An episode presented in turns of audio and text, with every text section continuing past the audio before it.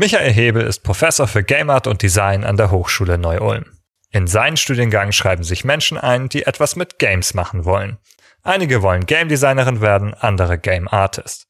Bei uns verrät Michael, wie er sich die Games Uni der Zukunft vorstellt und was sich da verändern muss. Viel Spaß!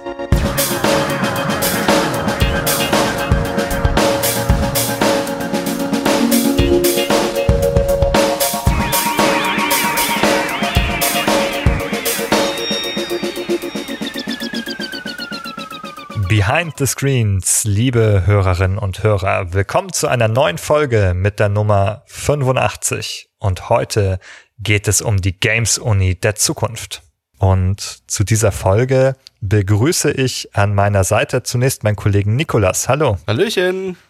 Und gemeinsam begrüßen wir heute unseren Gast Michael Hebel, Professor für Game Art und Design an der Hochschule Neu-Ulm. Hallo Michael. Hallo ihr zwei. Vielen Dank, dass ich da sein darf.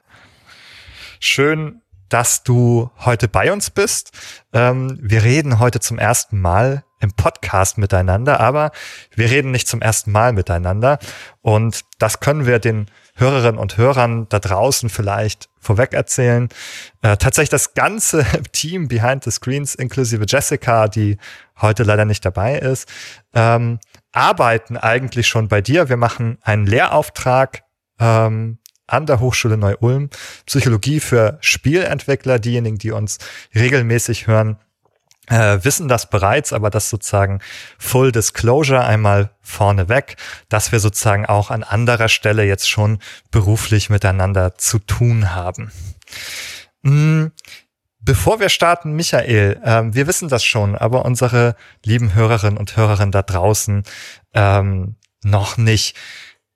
Professor für Game Art und Game Design. Vielleicht zwei Fragen in eine gepackt. Äh, erzähl uns doch gerne mal, wie, äh, äh, was macht der Professor für Game Art und Design und wie ist er dorthin gekommen? Ja, ich versuche das äh, möglichst kurz zusammenzufassen. Das ist aber gar nicht so einfach, denn die Rolle hat sich, wie auch in den meisten Berufen in unserer Gesellschaft, im Laufe der Zeit gewandelt. Ähm, ursprünglich, ich hole ein bisschen aus, ähm, natürlich, wie so ziemlich alle in der Branche, habe ich sehr viel gespielt als Kind, war sehr begeistert von diesem Medium, habe dann äh, Mediendesign studiert, äh, mich relativ schnell in die Richtung Game-Entwicklung äh, orientiert und hatte dann sehr, sehr viel Glück, dass ich auch direkt nach dem Studium in die Branche einsteigen konnte, nach einer kleinen ja, Exkursion in die ähm, Marketing-Werbung. Ähm, habe aber hier sehr, sehr viele Erfahrungen sammeln können, die ich weitergeben wollte in der Lehre. Mir war das sehr, sehr wichtig, dass ähm, dieses Wissen, diese Eindrücke, die ich gesammelt habe in der Industrie, ich den Studierenden mitgeben kann. Denn ich hatte damals nicht die Möglichkeit, einen Game-Studiengang zu besuchen. Ich konnte auch nicht äh, eine Ausbildung, zum Beispiel bei Games Academy oder School for Games, die gab es damals noch gar nicht, ähm, besuchen, rein aus finanziellen Gründen und ein Auslandsaufenthalt auch aus Kostengründen war nicht möglich. Das heißt, die Chancen in Deutschland äh, in diesem Bereich etwas zu machen, war ja immer noch ja in den Anfangs in den Gründungsjahren, nennen wir es mal in den Gründungsjahren, wir wissen etwa 2007 wurde der erste Game-Studiengang gegründet in Deutschland. Da war ich ja schon fertig mit meinem Studium, mit dem ersten zumindest. Und das hat mir dann einfach gezeigt, dass diese Welt, die wir in der Game-Industrie haben, nicht vergleichbar ist mit anderen Welten. Ob das jetzt die Kreativindustrie im Allgemeinen ist, die IT-Industrie oder sonstige Bereiche, die wir im Studium hatten. Ähm, aber ich war sehr, sehr begeistert von den Möglichkeiten, die mir diese Branche gegeben hat. Und äh, wie das nochmal so ist, wenn man ein sehr, sehr gutes Verhältnis zu seinen Professoren gepflegt hat, dann wurde man doch recht schnell gefragt, äh, mal Workshops zu halten, Vorträge zu halten, was ich am Anfang auch häufiger getan habe. Und äh, das begann vor allem mit diesem Realitätscheck. Also was ist das wirklich? Wie, wie, wie ticken die Leute dort? Äh, wie sind die Arbeitsbedingungen? Wie verdient man da? Kann man überhaupt sein Geld mit diesem Hobby verdienen? Ähm, und ist das eigentlich nur Spielen oder ist das harte Arbeit? Und äh, das ist dann angewachsen zu Lehraufträgen bis zu dem Punkt, dass ich irgendwann gesagt habe, das macht mir so viel Spaß und äh, gibt mir auch so viel Energie, dass ich äh, ja die Seiten gewechselt habe vom professionellen Game-Entwickler zum Lehrer an der Hochschule äh, bis hin dann zur Professur, die ich bekommen habe. Kurze Zwischenfrage. Ja. Äh, kannst du uns so äh, noch Stationen eigentlich nennen? Wo hast du eigentlich in, wo warst du in der Industrie tätig? Kann man da Namen nennen? Also ich beziehe mich jetzt mal nur auf die Game-Industrie und äh, da habe ich angefangen meine Karriere bei Related Designs in Mainz. Das war ein Studio, was äh, die Anno-Serie von Sunflowers bekommen hat, äh, im Auftrag von Ubisoft. Und äh, das war ein relativ kleines mittelständisches Unternehmen, vier Gründer, 25 Mitarbeiter waren wir dort. Ähm, lustigerweise eine äh, reine Ein-Produkt-Politik gefahren, also sehr risikoreich, aber mit Erfolg. Und das Studio ist angewachsen, hat äh, dann ein stärkeres Verhältnis mit Ubisoft aufgebaut, was letztendlich dazu geführt hat, dass das Studio komplett übernommen wurde. Also da sind wir dann halt vom äh, Second-Party-Studio zum First-Party-Studio geworden. Und das wurde dann auch umbenannt in Ubisoft Studio Mainz, also jetzt komplett integriert. Ich habe also diese mhm. Übernahmezeit mitbekommen, aber das war schon so ein bisschen das Ende, was ich mitbekommen habe dort. Und ich habe dort okay. an mehreren Projekten gearbeitet, ja. also die Anno-Serie, da habe ich sehr viele Titel mitgestaltet und äh, dann auch noch äh, von der Might Magic-Serie ein Browser-Game gemacht. Du warst so im, im, im Art-Bereich dort tätig, bei, bei ein, dem einen oder anderen Anno-Spiel oder? Ich war bei allen Titeln im Art-Bereich. Also ich habe als äh, Junior-Artist angefangen, habe mich hochgearbeitet äh, bis hin zum Lead-Artist. Äh, ich durfte sogar in Ansätzen Art-Direktion machen und auch dann äh, relativ viel Art-Producing, weil ich dann als Lead-Artist ja die Personalverantwortung inne hatte für das äh, Art-Team. Ähm, und das ist auch genau der Punkt, äh, um jetzt weiterzukommen, wie sich das in der Lehre gewandelt hat. Äh, ich habe natürlich meine ersten Lehraufträge im Bereich Game Art gehabt. Äh, das ist relativ schnell in den Bereich allgemein Game Design äh, gegangen, also Design im Sinne von Entwurfshandel, nicht Grafikdesign, sondern Game Design bezeichnet ja den gesamten Entwicklungsprozess. Da ist dann auch Informatik dabei oder Psychologie oder was auch immer wir dort äh, alles tun müssen, um ein Spiel zu entwickeln.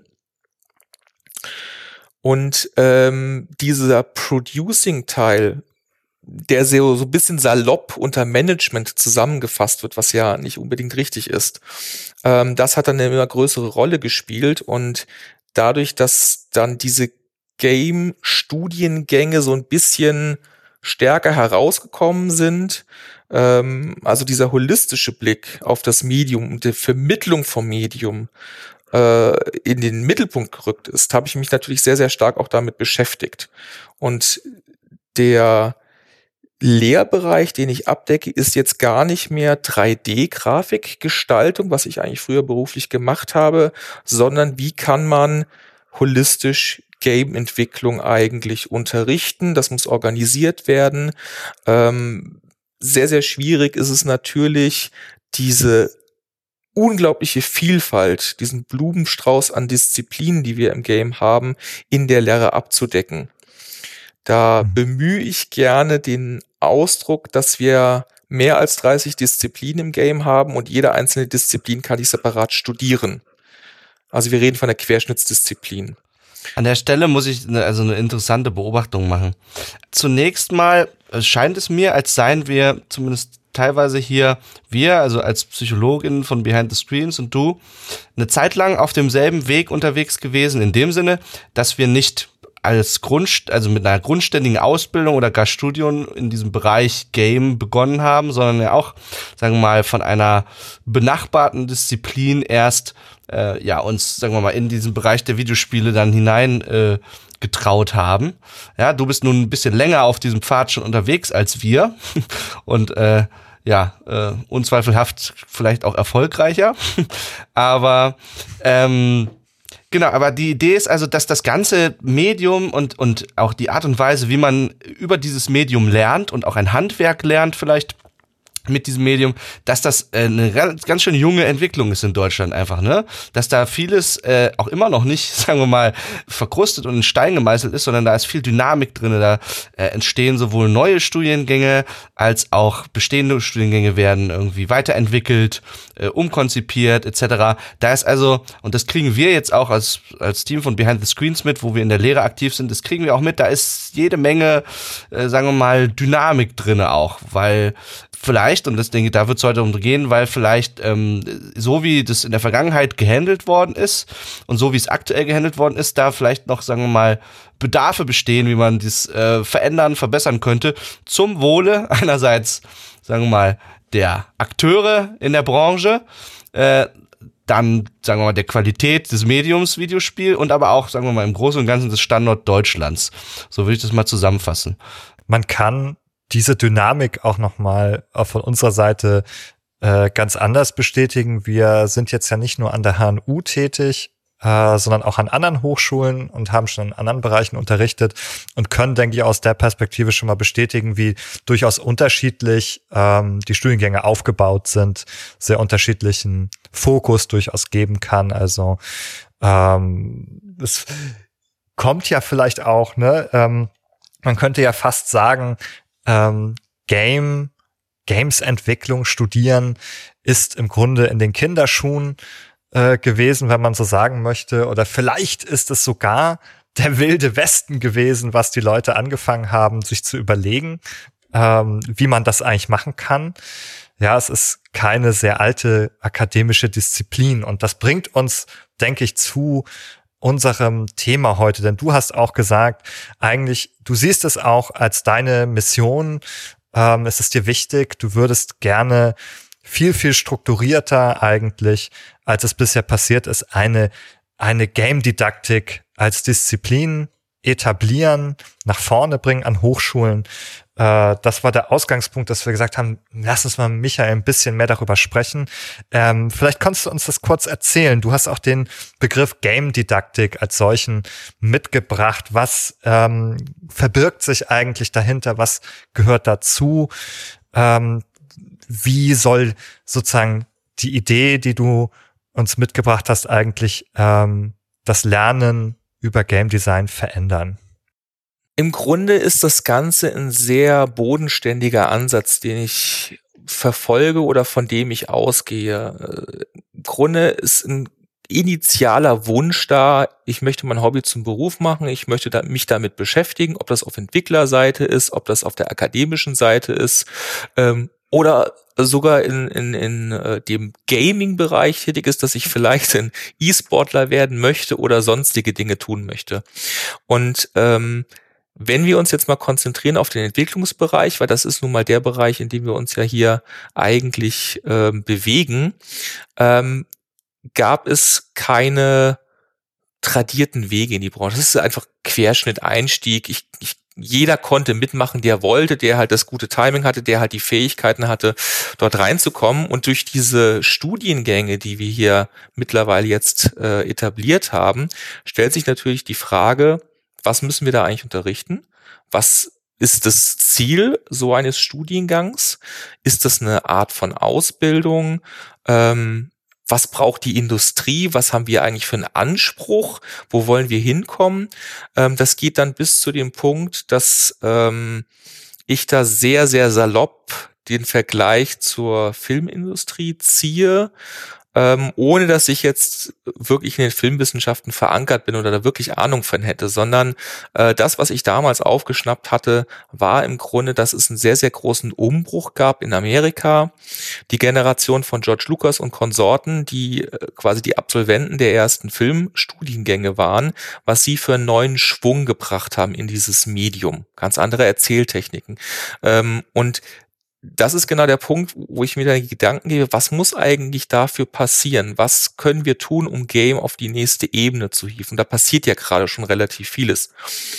Und all das zusammen, jetzt, wenn wir uns im Bereich der Lehre bewegen, sind wir sofort bei den Begrifflichkeiten der Pädagogik und der Didaktik. Ja, vielleicht darf ich noch einmal kurz zurückfragen, weil du auch sagst, holistischer Ansatz. Geht es dir dann nicht nur tatsächlich äh, um das Game Design und die Spielentwicklung, sondern du sagst ja auch manchmal einfach nur das Thema Game. Ähm, heißt das auch, all das, was wir Game Studies nennen oder kritische Games-Betrachtung, gehört das für dich mit hinein, wenn du sagst holistisch? Ja, es gehört da hinein. Ich kann zwar relativ barrierefrei mittlerweile Spiele entwickeln. Ich kann irgendwas zusammenklempern. Das heißt aber noch lange nicht, dass ich weiß, was ich da tue. Die Mechanismen zu verstehen, das Medium zu verstehen. Es gibt den Begriff der sogenannten Game Literacy, genauso wie Film Literacy oder Literary Studies in dem Bereich. Also zu, zu verstehen, wofür kann ich dieses Medium einsetzen? Wofür ist es fähig? Was kann ich damit ausdrücken? Ähm, das ist eigentlich diese Verbindung zwischen dem eigentlichen Handwerk und dem Verstehen der Hintergründe. Und das ist sozusagen für mich diese ja, Dichotomie. Wir haben hier die die Game Studies, die mich eigentlich erst dazu befähigen, gute Spiele zu machen. Und gute Spiele befähigen mich eigentlich erst, das Medium zu verstehen. Also mhm. Also das ist so für mich dieser untrennbare Zusammenschluss, ähm, weswegen auch Forschung und Lehre auch hier, das ist ja so ein alter Begriff, ja, Forschung und Lehre gehört irgendwie zusammen, natürlich hier untrennbar miteinander verwoben ist. Und der holistische Ansatz, das ist im Grunde auch genau dieser äh, ja, Zusammenschluss. Wir müssen alles zusammen betrachten, um da überhaupt tätig werden zu können, bewusst tätig werden zu können. Sagen wir es mal so. Also da würde ich jetzt ja mal sagen, ähm, vielleicht kannst du das aus deiner Perspektive äh, nochmal bestätigen oder zurückweisen. Aber das klingt für mich nach einem total neuen Ansatz. Also wir wissen, dass es Game Studies jetzt irgendwie gibt. Die sind zumindest auch dabei, sich als eigene Disziplin zu etablieren. Und wir wissen sozusagen, wir haben Studiengänge und Ausbildungen zum Spieldesigner. Die sind aber heute doch eigentlich eher relativ getrennt, oder? Ähm, kommt drauf an, welche Betrachtung ich habe. Wenn ich mir nur Deutschland vornehme, dann ist das so. Wenn ich das international betrachte, ist es eben nicht so. Deutschland ist dem Ausland locker zehn Jahre hinten dran. Also schon sehr früh ist in USA wie auch in Kanada oder in skandinavischen Ländern die akademische Betrachtung dieses Mediums durchaus etabliert oder halt hat früher angefangen, sich zu etablieren. Wir dürfen auch nicht vergessen, äh, das haben wir vorhin gesagt, äh, ihr seid jetzt Psychologen, ich bin ursprünglich Designer. Das heißt, es ist ganz naturgemäß, dass man sich aus der eigenen Fachdisziplin heraus auch mit anderen Dingen beschäftigt. Und äh, genauso die Informatiker schauen sich ja äh, Game als Anwendungsbeispiel der Informatik an. Äh, das ist ganz naturgemäß, aber wenn ich das dann untersuche auf, aus akademischer Sicht, gucke ich das natürlich auch mit der Methodik meiner Fachdisziplin an. Das heißt, wir haben nicht die 360-Grad-Sicht. Ich brauche im Grunde die Experten aus allen Bereichen, um das komplett erfassen zu können. Und deswegen ist es, dies, diese Frage zu beantworten, gar nicht so einfach. Aber es zusammenzufassen, zu sagen, als eigenständiger Game-Studiengang oder Game-Studies-Studiengang oder wenn wir die Terminologie mal weglassen, wie auch immer die Studiengänge im Ausland heißen mögen, ähm, die Trennung hatten wir eigentlich sehr, sehr stark in Deutschland. Die Geisteswissenschaften haben sehr, sehr stark auf die wissenschaftlich-akademische Sicht äh, sich fokussiert, während die Designstudiengänge oder die Informatikstudiengänge dann halt eher auf den handwerklich-praktischen Teil gegangen sind. Im Ausland da bin ich gar nicht so der Experte drüber, da müsstet ihr eher den Gundolf Freiermut fragen, der weiß das deutlich besser. Ähm, aber da ist diese Verbindung viel, viel stärker in der Natur der akademischen Ausbildung. Also da sind zum Beispiel auch naturgemäß die Theaterwissenschaften oder die Filmwissenschaften verortet.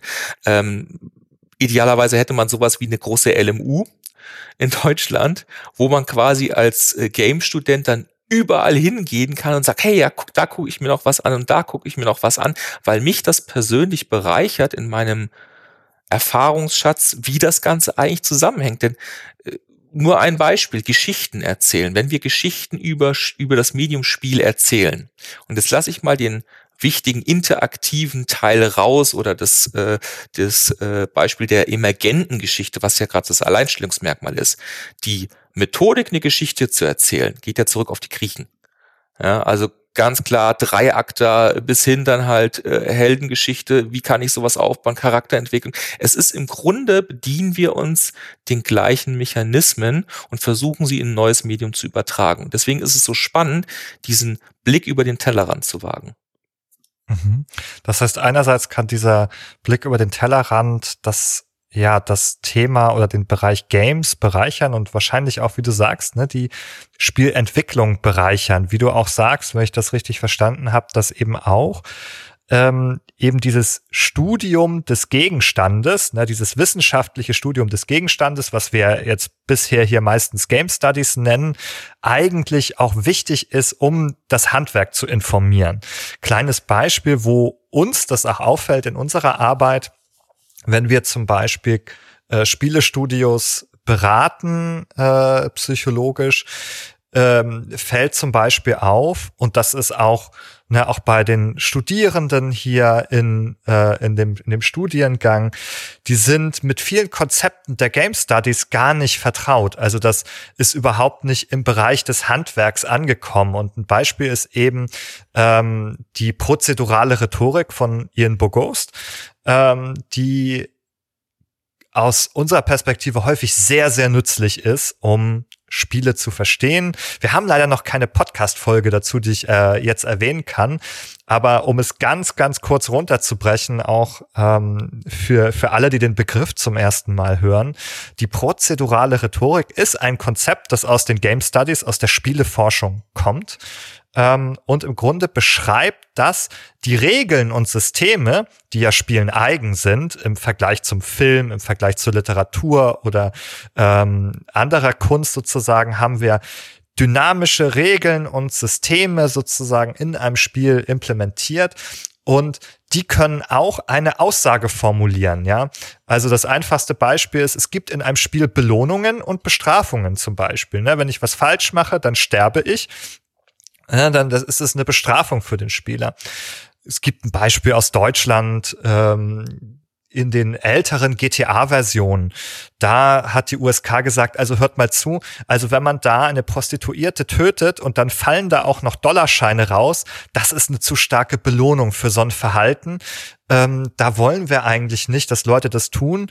Ähm, bitte nehmt das raus sozusagen oder sagen wir mal, wir könnten das Spiel vielleicht akzeptieren, wenn das ein Element wäre, das wir hier rausnehmen, dass man nicht noch für das Töten von Zivilisten ähm, belohnt wird. Und das ist ja etwas, eine Dynamik, die auf Spielebene stattfindet. Ne? Eine Erzählung des Spiels, es ist was Gutes eigentlich für dich, wenn du da Leute tötest, weil da verdienst du Geld mit im Spiel. Ja, das wäre die prozedurale Rhetorik, ist hier ähm, eben Ne, töten ist gut, hier auch Zivilisten umbringen, damit kann man Geld verdienen, da kriegst du eine Belohnung. Ähm, und das ist ja nicht die Geschichte des Spiels ne, auf einer geschriebenen Ebene, wo es darum geht, was macht die Figur, sondern eben eine ähm, Rhetorik, die auf Regelebene stattfindet. Das ist zum Beispiel etwas, was, glaube ich, total wichtig auch mitunter zu verstehen ist, wenn man ein Spiel designt, was treffe ich eigentlich für Aussagen, ähm, in unserer Perspektive aber häufig nicht, nicht so ganz im Bewusstsein ist. Würdest du das auch so wahrnehmen? Hundertprozentig. Äh, ich komme da aus dem Designbereich mit einem Begriff, den hat äh, äh, Frau Heike Raab hat den mal geprägt. Ähm, sie hat gesagt, der Designer als Täter. Es geht quasi darum, wir als Designer tragen eine Verantwortung, alles, was wir tun oder auch unterlassen. Wir kennen ja das Konzept der unterlassenen Hilfeleistung. Das ist auch eine Entscheidung, mhm. eine bewusste Entscheidung meistens sogar. Ähm, dass wir Verantwortung tragen für das, was wir tun. Und das, was wir in unseren Spielen implementieren, die Art und Weise, wie wir es implementieren, sagt etwas über uns aus, uns als Individuum, uns als Entwickler, uns als Menschen. Und das sehen wir eigentlich am stärksten in der Diskussion, die wir ja gerade überall auch haben, im Sinne von, ähm, wie stelle ich die Sexualität dar? Also kann ich einen weiblichen oder einen männlichen Charakter spielen. Das wirklich das Basalste ist, wir kennen das Beispiel in Rollenspielen, die weiblichen Charaktere eher erotisch, äh, sexualisiert, äh, eine Rüstung, die eher an Unterwäsche erinnert und die äh, männlichen Spiele halt einen kompletten Plattenharnisch. Das ist ein ganz altes Thema, ähm, was aber jetzt sehr, sehr stark in den Mittelpunkt gerückt ist und hier muss sich der Entwickler ja die Frage stellen, wie will ich das eigentlich transportieren? In dem Moment, wo ich das mache, transportiere ich eine Botschaft. Bewusst, unbewusst, aber mit Verantwortung. Genau, wie du zum Beispiel sagst, wenn ich jetzt nur die Auswahl männliche Figur, weibliche habe, dann transportiere ich auch ja in meinem äh, Horizont wäre jetzt eine nicht-binäre Figur nicht drin. Das taucht jetzt zum Beispiel nicht auf, ist aber sozusagen etwas, ne, wo wir gesellschaftlich sogar an einem Punkt sind, dass wir viel mehr darüber wissen, ähm, und es viel bekannter ist und auch immer wieder Stimmen ähm, zu Recht laut werden, zu sagen, das ist etwas, was gar nicht repräsentiert wird. Ne? Und natürlich irgendwie macht sich auch der eigene Horizont der EntwicklerInnen ähm, darin auch deutlich. Ne? Oder ist mir das etwas, ne? äh, ist es was, was ich überhaupt kenne, ne? was, wovon ich weiß, dass es existiert, oder ist es was, was mir wichtig ist, auch ins Spiel aufzunehmen? Richtig. Äh, was mir sehr gut gefallen hat, ist dieses, ist diese Perspektive der, der und die Designerin als Täter. Weil es gibt ja so eine Art also sagen wir mal, eine juristische Verteidigung, der Versuch einer Verteidigung, wenn man was getan hat, dass man sagt, ich wusste ja, ich wusste ja nicht, was ich da tue oder was das für Auswirkungen hat oder so, ne? Und dann äh, gilt auch, äh, sagen wir mal, im Bereich des Rechts manchmal, also Unwissenheit schützt vor Strafe nicht. Wenn wir oder wenn, wenn, wenn Menschen ihrer Verantwortung auch als DesignerInnen gerecht werden wollen, dann sind sie auch in der Verantwortung, sich zu bilden, zwar umfänglich zu bilden, äh, darüber, was sie denn da eigentlich äh, im Zweifelsfall verbrechen, wenn sie Designentscheidungen treffen. Und dieses Wissen, das muss ja, also es muss ja erworben werden, ne? Und da äh, kommen wir wieder zu diesem Thema, äh, sagen wir mal Hochschulstandort Deutschland, auch im Bereich Game. Äh, das ist natürlich eine der Adressen, an denen ein solches äh, Wissen erworben werden kann. Und dahinter steht ja auch so dieser Gedanke. Wir haben das ja geframed bislang als wilder Westen und alles neu und äh, äh, wenn wir äh, genau drauf schauen, dann ist es ja natürlich nicht so, dass wir komplett bei Null anfangen, sondern wir haben eben Erkenntnisse zum Beispiel aus anderen Disziplinen wie den Filmwissenschaften, Theaterwissenschaften und so weiter, auf denen wir aufbauen können. Das heißt, wir haben dieses Prinzip auf den Schultern von Giganten stehen, um weiter schauen zu können. Ne? Und die Giganten sind eben all die Menschen, die vorher aus benachbarten Disziplinen ähm, Erkenntnisse generiert haben. Das dürfen wir, das darf dann quasi nicht vergessen werden. Im Rückblick, wir fangen ja nicht bei Null an, sondern es gilt zusammenzutragen, was von diesen Erkenntnissen und so weiter für den, für dieses Medium-Spiel halt eben verwertbar ist und das zu bündeln und gegebenenfalls anders an und in die Interessierten zu tragen. Da muss ich allerdings jetzt erstmal sagen, aus meiner Perspektive ist es leider doch eine Wunschvorstellung, dass es auch so ist, ne? dass sehr, sehr viel äh, Wissen aus einer Disziplin, das existiert, aber trotzdem nicht unbedingt aufgegriffen wird, weil man sich gar nicht in der gleichen Tradition wähnt, zum Beispiel. Ne? Also das erleben wir aus der Psychologie ja auch, würde ich sagen, ähm, dass das erst jetzt nach und nach kommt. Es gibt Hochschulen, ne, die berücksichtigen das Thema explizit und andere, die haben das nicht im Curriculum. Und da könnte ich immer sagen, natürlich aus unserer Perspektive das ist total wichtig. Du musst unbedingt Psychologie machen. Also Game Design ist immer auch Psychologie. Und da gibt's ganz viel Wissen, auf das man zurückgreifen kann. Ne, ganz, ganz viel, was ich anwenden kann. Und es wäre ja absoluter Quatsch, das nicht zu tun, aber es wird trotzdem ähm, an vielen Stellen ignoriert. Und ich glaube, das ist mit anderen Disziplinen mitunter auch so, was sicherlich auch mit einer Selbstwahrnehmung zu tun hat, in welcher Tradition man sich da vielleicht befindet. Wir dürfen nicht vergessen, ein Studium ist ja erstmal vorrangig für die Persönlichkeitsentwicklung gedacht. Die fachliche Ausbildung ist vor allem für die Studentinnen und Studenten wichtig, aber ist für den Aspekt der Bildung nicht vorrangig interessant. Es geht eher darum, eine Offenheit und eine Neugierde zu haben. Ich ziehe mich gerne selber als Beispiel insofern heran, weil du das gerade vorhin gesagt hast, Benjamin. Ähm, ich komme ganz klar aus dem ähm, Designbereich und durch meine Tätigkeit im Beruf bin ich mit neuen Dingen in Berührung gekommen, die ich vorher nicht hatte. Ähm, und in der Lehre erst recht. Ich musste mich sehr, sehr tief in die Psychologie einarbeiten, ähm, ich habe auch mal einen Kurs im Bereich Psychologie gegeben, ohne dass ich Psychologe bin. Immer Achtung, das ist natürlich eine gewisse Übergriffigkeit und mit Vorsicht zu genießen, aber zumindest in der Verbindung zum Themenfeld Game habe ich versucht, da eine, eine Brücke zu schlagen. Und das gleiche gilt für die Game Studies. Ich hatte vorher nie eine Ahnung von den Game Studies. Ähm, und ich denke, wir haben auf der einen Seite durch das Internet gerade eine riesengroße Möglichkeit, sich viel zu informieren. Auf der anderen Seite die Gefahr, dass das Ganze in einer Oberflächlichkeit versackt. Äh, und die, die Hochschulen bieten hier die Möglichkeit, einen ja, Ort des Wissens zu bieten, in dem ich mich wirklich austoben kann, indem ich mich entdecken kann, indem ich die Welt entdecken kann, andere Disziplinen entdecken kann. Und das ist mir wichtig, dass den Studierenden das auch geboten wird oder gefährlich jetzt, das so auszudrücken vielleicht, dass sie dazu gezwungen werden. Der gemäßigte Begriff wäre eher so, so ein bisschen in die Richtung stupsen, ähm, weil es geht nun mal darum, wenn ich mich damit beschäftige, verstehe ich es besser, dann werde ich zum besseren Designer. Ähm, das mhm. gehört eigentlich dazu, aber ich brauche die Neugierde, ich brauche die Bereitschaft und manchmal muss man halt auch mal ein bisschen gezwungen werden, sich mit etwas auseinanderzusetzen. Genauso wie man zum Beispiel sagt, ich habe überhaupt gar kein Interesse, ein bestimmtes Genre zu spielen. Es ist einfach nicht meins, aber es gehört auch als Game Designer dazu, sich damit zu beschäftigen, diese Offenheit, sagen wir mal, zu entkommen. Hm, was ist denn das eigentlich? Und wenn ich diese Befähigung habe, das offen anzugehen, dann kann ich das auch entsprechend nutzen. Ja, aus psychologischer Sicht total plausibel. Da würden sich zum Beispiel so Fragen stellen wie, okay, ich interessiere mich nur als Game Designer oder Designerin nur für bestimmte Genres. Warum ist es eigentlich so? Äh, liegt das an bestimmten, sagen wir mal, Persönlichkeitseigenschaften von mir oder spielenden Präferenzen? Und wenn ja, was bedeutet das für meine Arbeit? Ne, vielleicht sind, führt das dazu, dass ich selbst nur Spiele herstelle, äh, die auch dieselben Präferenzen bedienen und so weiter.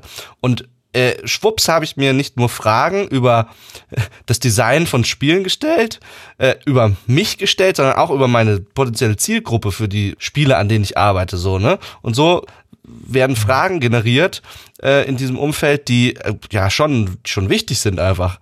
Man muss natürlich schon sagen, also das könnte natürlich auch ein bisschen übergriffig hier klingen, sozusagen der Zwang, über den Tellerrand zu gucken. Ne, ich meine, natürlich muss das niemand. Niemand ist gezwungen dazu. Man darf auch nur ein Genre spielen und dann Game Designer werden und ein Spiel in diesem Genre machen. Das ist sicherlich völlig in Ordnung. Aber ich glaube, der Punkt, den ihr ja auch herausstellen wollt, ist, also Michael, ne, du glaubst, man kann sehr stark in seiner Entwicklung, also in der persönlichen, aber sicherlich auch in der professionellen Entwicklung davon profitieren, über den Tellerrand zu schauen. Definitiv. Gar keine Frage. Und für mich schließt sich die Frage an, du hast ja auch schon von Fachwissen gesprochen, nicht als einziges Thema, aber um das mal aufzugreifen, ähm, welche Arten von Fachwissen ähm, und Fachbereichen vielleicht würdest du denn sagen, sind auf jeden Fall wichtig? Kann man das überhaupt irgendwie konkret benennen? Gibt es da ein paar Sachen, wo man sagt, an denen kommt man eigentlich nicht vorbei? Das gehört dazu. Hm. Äh, jetzt unterscheiden wir einmal zwischen meiner persönlichen Meinung, die natürlich auf hoffentlich fachlicher Expertise beruht.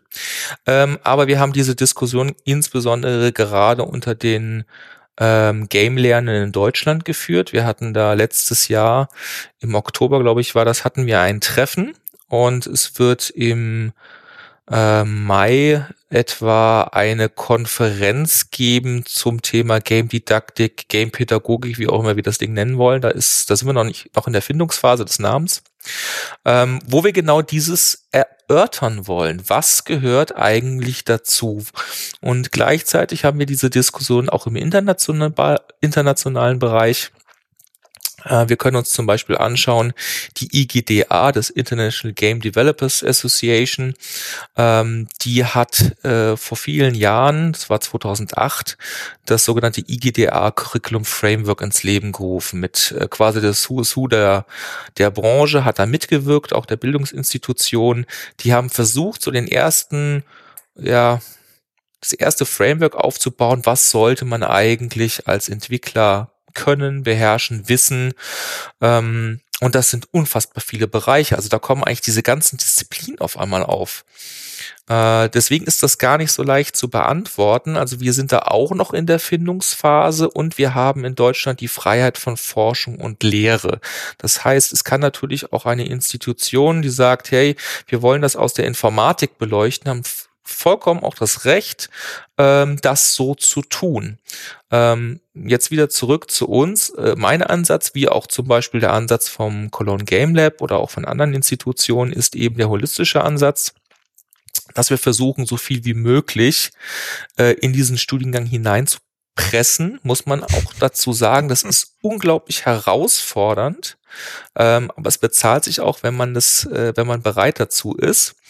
Und äh, was für mich persönlich dazugehört, und ich habe jetzt schon für mehrere Hochschulen die Curricula entwickelt, wie auch abgenommen, ähm, es gehören immer Minimum drei Säulen dazu.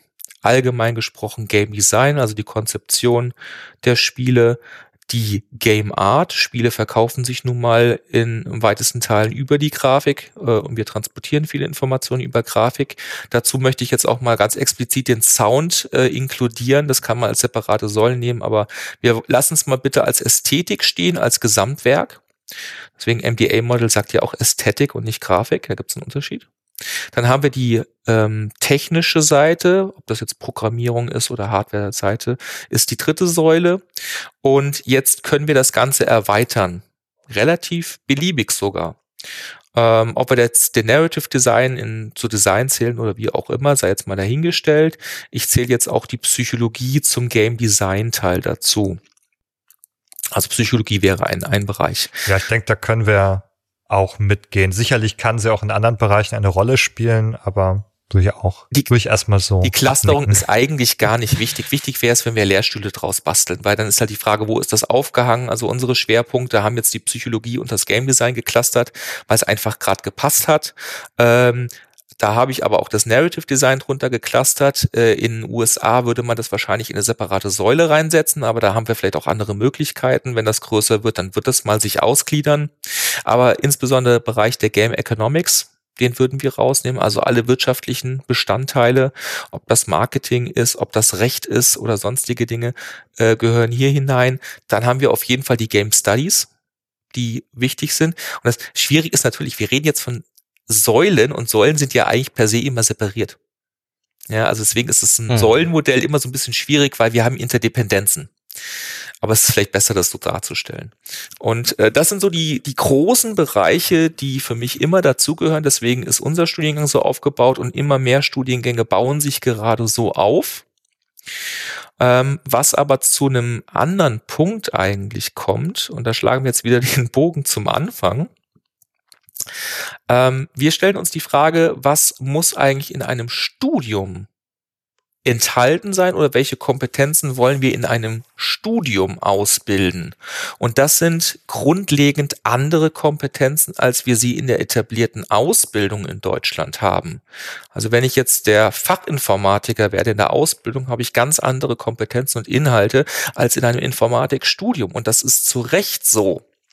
Durch den Bologna-Prozess hat sich da ja sehr, sehr vieles geändert, auch was eigentlich Studium und Ausbildung sein mag. Äh, bis zu dem Punkt, dass wir jetzt anfangen, Beispiel Elektrotechnik, jetzt den berufsbildenden Bachelor Elektrotechnik auch noch draufsetzen, der aber nicht an der Hochschule gelehrt wird, sondern bei der Hand Handwerkskammer. Äh, was ist das denn jetzt? Hm. Und äh, wir haben sehr viele Studierende und Interessierte in Deutschland und auf der ganzen Welt, die gerne in einem bestimmten Teilbereich Spiele entwickeln wollen. Als Programmierer, als Grafiker, als Geschichtenschreiber, als Gamepsychologe, als was auch immer, die natürlich gerade auf der Suche sind, wo kann ich das machen? Ich brauche weder eine Ausbildung noch brauche ich ein Studium. Das ist eigentlich klar, weil es tradiert ist, das ein Quereinstiegsberuf. Äh, Und dennoch ist das eine ganz große Diskussion, wie wollen wir uns aufstellen. Die Hochschulen sind immer noch sehr akademisch verortet. Deswegen, die Game Studies Säule muss enthalten sein. Die können wir nicht rausnehmen. Und ähm, Studierende, wenn sie an einer Hochschule sind, nach meinem Verständnis, das teilen manche Kollegen, müssen sich mit der wissenschaftlich-akademischen Seite beschäftigen. Ähm, ich habe aber auch hundertprozentiges Verständnis dafür, alleine schon deswegen, weil ich selber den Weg gehen wollte und es nicht geschafft habe, wenn ich nur Game Artist werden möchte. Und ich habe kein Interesse an Programmierung oder Game Design oder Game Studies. Wobei Game Studies, naja, ist eigentlich Pflicht. Für mich. Ähm, aber wenn ich nur eine dieser Säulen abdecken möchte, dann ist ein Studium für mich ja eigentlich gar nicht geeignet, unbedingt, wenn mhm. ich noch nicht so weit bin in meiner Entwicklung, sondern dann suche ich eher eine Ausbildung. Die gibt's aber in Deutschland nicht. Mit Ausnahme der privaten Institutionen, aber auch die sind ja immer darauf angewiesen, dass Spiele entwickelt werden. Und ich kann kein Spiel nur mit Grafik entwickeln oder nur mit Programmieren oder nur mit Design. Es geht nicht. Ich brauche immer diesen Dreiklang. Das ist ganz, das ganz wichtig. Das heißt, deine Vorstellung, die du jetzt äh, sozusagen hier auch bewerben würdest, wäre eigentlich so ein Studium Generale des Computerspiels, das mich sowohl befähigen soll, das Computerspiel zu verstehen, als auch es selber herzustellen. Kann man das so sagen? Äh, ja, ist eigentlich ein super Begriff dafür. Ähm, Studium Generale ist deswegen ein schwieriger Begriff, weil Studium Generale meistens zwei bis drei Semester lang geht. Das wäre bei uns das Grundstudium, wo wir auch einen Rundumschlag machen. Auch andere Institutionen machen das. Zu Recht. Ähm, und auch unsere Schwerpunkte fangen dann ab dem dritten Semester an. Ähm, die, man könnte auch hingehen und sagen, wir ziehen das Ganze ein bisschen in die Länge, wir machen sechs Semester Bachelor, das wäre unser Studium Generale, allgemein Rundumschlag Game und dann spezialisiere ich mich, mich in einem Masterstudium. Ist auch eine super Idee, ist aber schwierig umzusetzen. Also auch hier sind wir noch in der Findungsphase und dennoch müssen wir uns irgendwann mal, das wird jetzt über den Zeitraum der nächsten zehn Jahre wahrscheinlich stattfinden, in der Bildungslandschaft aufstellen und festlegen, wie wollen wir eigentlich was über welche Wege transportieren.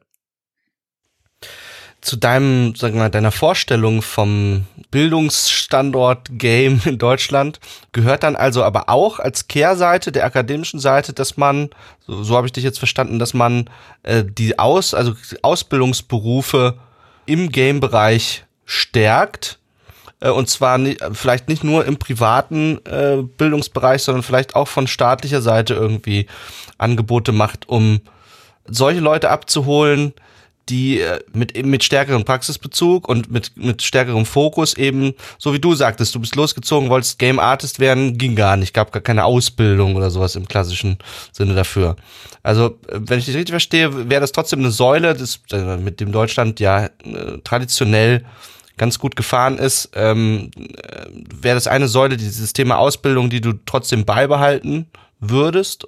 Also wir reden jetzt über einen Wunschtraum. Ähm, ich finde die Ausbildung extrem wichtig. Ausbildungsberufe, Handwerksberufe, kaufmännische Berufe extrem wichtig.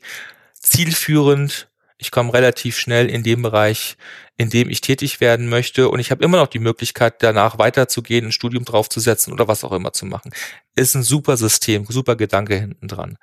Ähm, ja, ich würde mir wünschen, dass das auf breiter Front möglich wäre. Es ist insofern heute möglich.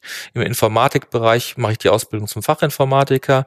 Im Gestaltungsbereich mache ich entweder den allgemeinen Mediengestalter oder jetzt ganz neu seit letztem Jahr Mediengestalter immersive Medien. Gibt's aber, soweit ich weiß, glaube ich, derzeit nur in Berlin äh, oder im Berliner Umraum.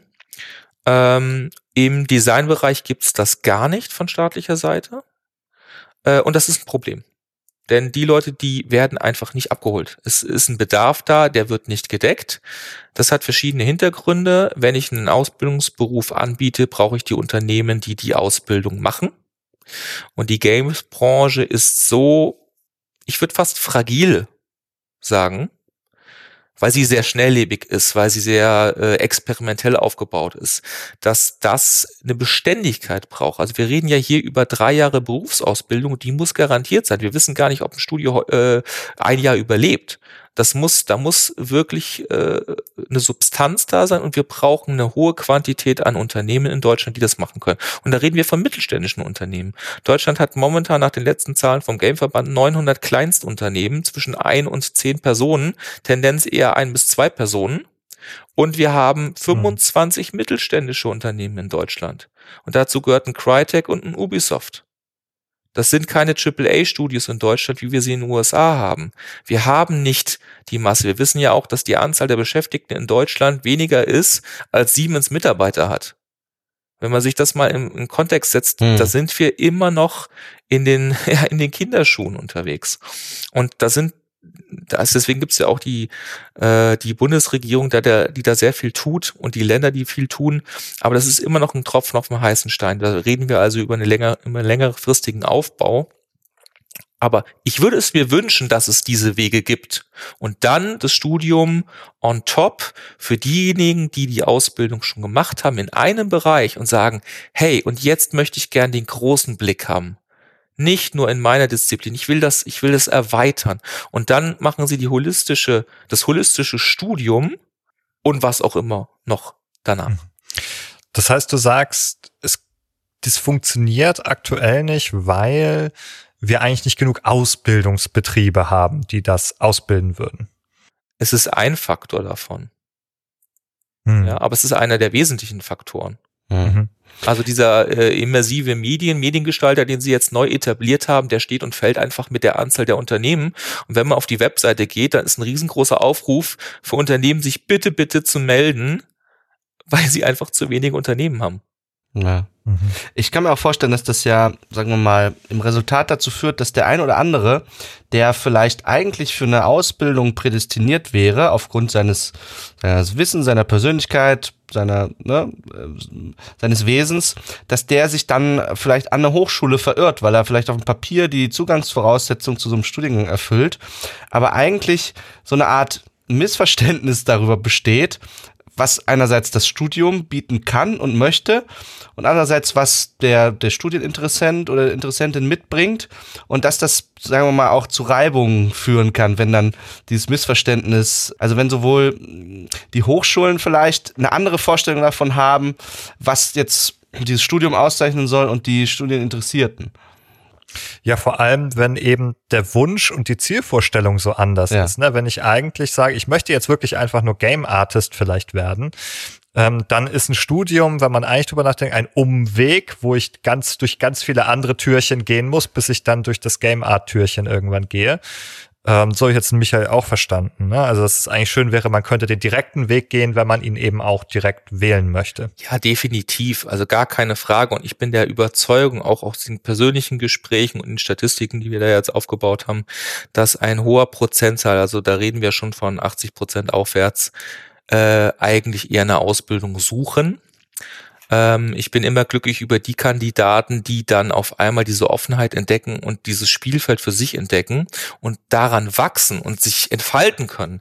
Aber ähm, mir tut es wirklich in der Seele weh, wenn ich Kandidaten sehe, die viel besser in einer Ausbildung aufgehoben wären, die es aber leider nicht gibt. Es gibt dieses Angebot einfach bei uns nicht oder zu wenig oder eben nur von den Privaten was dann eben mit einem Kostenaufwand verbunden ist. Ähm, und das ist einfach ein ganz, ganz schwieriges Umfeld. Das führt uns eben dann auch wieder zur Didaktik zurück. Und ähm, wir sagen natürlich in unserem Studium, wir wissen darum, dass wir ganz viele Menschen bekommen, die gerne nur in einem Bereich tätig sind. Die müssen wir aber natürlich zu diesem holistischen Blick zwingen, denn wir können nicht auf das einzelne Individuum da Rücksicht nehmen, sondern wir nehmen auf Individuen Individualgruppen Rücksicht. Und wir versuchen eine Verbindung zu schaffen. Ähm, das ist für mich persönlich eine unglaublich große Herausforderung. Ich würde auch sagen, ich übernehme mich da sehr, sehr stark. Also so selbstkritisch bin ich dabei, dass mir das unglaublich schwierig fällt, ähm, die jungen Menschen in dieser Richtung äh, zu motivieren, ähm, weil ich sie ja auch verstehen kann. Und äh, dann haben wir auch ein, teilweise eine Sperre da, ähm, wo ich auch gesagt, also ich programmiere ja auch selber nicht mehr. Ich könnte es zwar noch, aber ich tue es auch nicht. Also ich bin da auch schon in meinen Pfaden drin. Das ist ganz natürlich bei uns Menschen. Ähm, aber das ist einfach ein Weg, den wir jetzt gehen müssen. Und das Schöne ist, dass die jungen Menschen heute wenigstens schon Game-Studiengänge im Angebot haben. Und die werden sich weiterentwickeln. Wir müssen eben uns irgendwann festlegen, was wird eigentlich wie unterrichtet, was wäre zum Beispiel ähm, in der Basislehre oder das Studium General oder wie auch immer wir das nennen wollen, bei allen Studiengängen gleich, denn jeder Studiengang macht es komplett unterschiedlich in Deutschland. Da kommt ein Game Designer bei einer HTW in Berlin raus, der kann was anderes als der Game Designer bei der HAW Hamburg oder bei der Hochschule Darmstadt oder bei uns. Ähm, in einem Land, in dem wir so viel Wert auf Standardisierung legen, ja. ähm, ist das ein bisschen schwierig. Aber ich möchte natürlich auch wissen und die Industrie möchte wissen, wenn da jemand rauskommt und der hat den und den Abschluss, der kann das dann auch. Also nicht, der könnte es eventuell, sondern der kann es wirklich. Ja, ich muss noch mal nachfragen. Ähm, wir haben ja so ein kleines Missverhältnis jetzt immer noch das gesagt. Ja, also eigentlich haben wir Studierende oder Menschen, die interessiert sind, auch eigentlich am liebsten auf dem direkten Wege ein konkretes Handwerk im Game-Bereich zu erlernen und das auszuüben. Und die landen aber auch im Studium. Und jetzt, wenn ich mir das ansehe, auch der, der holistische Ansatz sozusagen möglichst breit das zu gestalten, würde die ja gerade nicht unbedingt besser abholen, oder? Gibt es irgendwie ein Element, ähm, auch vielleicht, wenn es Zukunftsmusik ist, wie könnte das aussehen, dass auch die, solange es eben diese Ausbildungsmöglichkeiten nicht gibt, trotzdem abgeholt werden können im Studium? Hm, ich möchte das Beispiel Psychologielehre heranziehen. Ähm, ich höre von Psychologie in weiten Teilen eigentlich eine Botschaft. Unglaublich spannendes Themenfeld, hätte ich nie gedacht, ähm, mein Blick hat sich geändert und das liegt zu großen Teilen an den Lehrenden. Das heißt, gute Lehre, jetzt kommt wieder ein bisschen Selbstkritik, steht und fällt sehr, sehr stark mit den Lehrenden. Und wir erreichen manche Studierende besser und manche eben weniger gut. Das ist in der Natur der Sache. Ein Riesenproblem, was ich derzeit sehe, ist unser Druck, den wir ausüben auf Studierende. Wir haben eine Semesterstruktur. Ähm, wir versuchen in relativ kurzer Zeit Menschen irgendwas reinzupressen oder sie in eine bestimmte Richtung zu drücken. Und das ist eigentlich nicht sonderlich hilfreich für Menschen, die einfach auch ein bisschen länger Zeit brauchen. Ähm, die Kunstakademien machen das anders. Die haben zwar formal irgendwelche Semesterstrukturen, aber eigentlich interessiert das niemanden. Es gibt irgendwelche Klassen, da gibt es einen Meister, dann haben wir ein Schüler-Meister-Verhältnis und ich bin so lange in der Klasse drin und wenn das acht Jahre ist, dann ist das halt acht Jahre, dass ich mich dort finden kann, dass ich dort mich entwickeln kann, nach meinem eigenen Tempo. Und dann gibt es halt immer wieder Zwischen, Evaluierungen könnte man das nennen, oder Prüfung ist vollkommen schnuppe, wie man das nennt. Ähm, durch die Modularisierung, die wir haben, sage ich halt, okay, nach diesem Semester hm. muss ich programmieren können, nach diesem Semester muss ich Psychologie können, nach diesem Semester muss ich zeichnen können. Was für ein Blödsinn ist denn das? Ja. ja, also äh, bestes Beispiel, ich bin, ich bin Artist, zeichne nach einem Semester, äh, Entschuldigung, da habe ich ein ganzes Studium für gebraucht, um am Ende gut zeichnen zu können. Jetzt habe ich es wieder verloren, weil ich es nicht mehr mache. Ähm, wie, wie anmaßend sind wir eigentlich in einem Studiengang, das von den Studenten zu verlangen? Das so, so viel jetzt zum Thema Selbstkritik. Auf der anderen Seite, was wir nur liefern können, sind Impulse. Und je mehr Impulse wir liefern, und zwar in der Breite, zu sagen, schau doch mal, die Psychologie ist total spannend, schau doch mal Marketing, total interessant. Marketingpsychologie gibt es da immer eine Schnittmenge. Warum gibt es auf einmal Schnittmengen zwischen den Bereichen? Also diese Isolierung der Module hat nichts mit der Realität zu tun. Hm. Meine persönliche Meinung. Ja, also so haben wir zum Beispiel als Lehrende von Behind the Screens an den Hochschulen uns auch begriffen, dass wir Angebote machen, ne? letztendlich mit, mit den Inhalten, die wir machen. Und die versuchen wir mit all unserer Begeisterung, mit der wir auch diesen Podcast und so weiter betreiben, sagen wir mal, äh, in die Menschen, in die Studierendenschaft zu tragen. Aber äh, sagen wir mal, das geht bis zum gewissen Punkt und ab, ab einem gewissen Punkt muss dann von der Gegenseite quasi, muss ein Interesse da sein, ne, dass man aufeinander zugeht und so wird dann die Hochschule auch ja letztendlich zum, zum Begegnungsort erst. Äh, dadurch, dass die Leute auch sich aufeinander zubewegen und sagen, ah, okay, ähm, das ist ja sehr interessant und das kann ich vielleicht mit Sachen, die ich, die ich woanders gelernt habe, ähm, vielleicht äh, damit in Verbindung bringen und so weiter. Und ähm, aber, also sagen wir mal, ähm, mehr als Angebote machen können wir natürlich irgendwo auch nicht. Oder also, wie siehst du das, Benjamin? Siehst du es? Ja, also ich würde sagen, wir sind da natürlich in einem Bereich, wo es nicht mehr allein um das spezielle Game Design äh, Studium geht oder Game Development. ähm, sondern das eine allgemeine Hochschulproblematik darstellt eigentlich, nämlich das, was du sagst, das ist jetzt hier so eine luxuriöse ähm, hochschullehrenden Perspektive zu sagen, ah ja, ich habe ja hier meinen kleinen Laden aufgemacht und ich habe ja meine kleinen Waren hier ausgelegt und da sollen doch die lieben Studierenden äh, sich was auswählen, was Schönes, was denen gut gefällt. Oh, eine schöne, schillernde, leckere Lehreinheit, miam, miam, miam. Ähm, so, ne? Die Lebensrealität der Studierenden ist ja aus deren Perspektive ganz anders. Die sehen, die sehen sozusagen, äh, für die gestaltet sich das als irgendwie äh, Semester äh, sieben Prüfungen äh, bitte abarbeiten, äh, Stoff reinschaufeln und am Ende Prüfungen bestehen bitte. Ja, für die ist das nicht der, der, der nette Gemischtwarenladen, wo man sich was aussucht. Für die ist das äh, unter Umständen mh, ne, einfach ein harter Arbeits- und Prüfungsstress.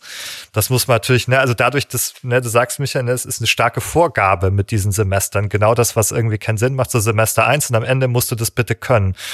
Ähm, das ist vielleicht auch unrealistisch. Die Frage ist, kann man das entzerren? Lässt das System das der Hochschule oder der Hochschullehrer überhaupt noch zu, dass das zu entzerren? Hm, es gibt unterschiedliche Ansätze, das zu tun. Die Frage ist, ob die Institution willig und fähig ist, das zu tun.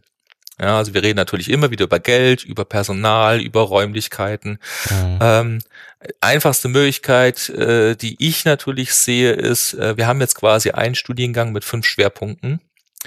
Ähm, machen wir fünf Studiengänge draus wenn jetzt diese Studiengänge komplett gestafft werden, jeder Studiengang mit vier bis sechs Professoren, haben wir auf einmal viel Personal, dann geht das alles super. Traumwelt wird nicht passieren. Aber ähm, das Wichtige ist immer, dass diese Schnittstelle der Projekte stattfindet. Ähm, wir wissen, Konstruktivismus, äh, Wissen über Erfahrungsaufbau ist eigentlich der nachhaltigste Weg.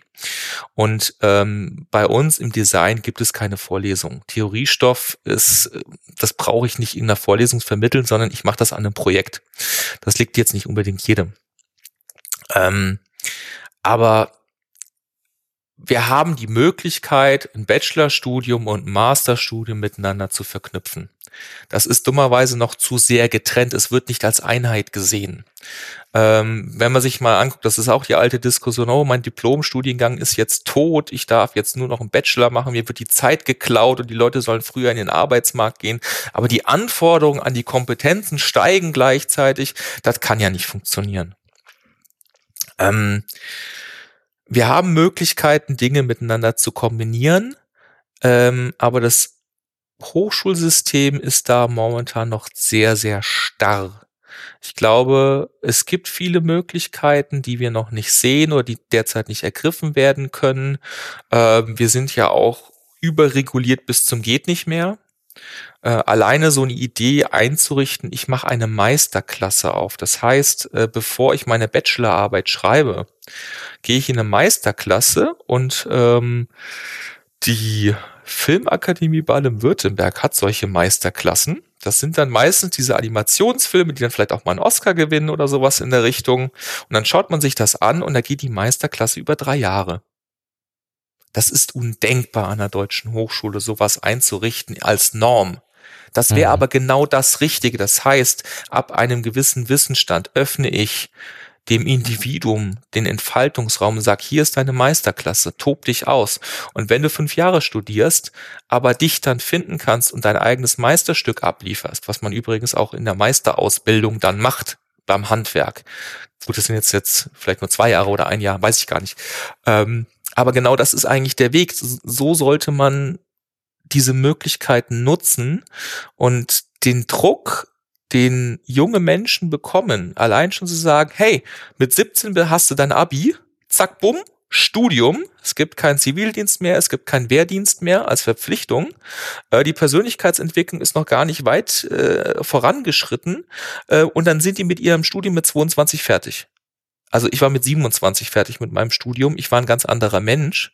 Ähm, ich sehe das auch die Kandidaten, die bei uns sind, die eine Berufsausbildung gemacht haben, die schon was anderes studiert haben, ähm, die haben einen ganz anderen Erfahrungshorizont, die haben andere Ziele.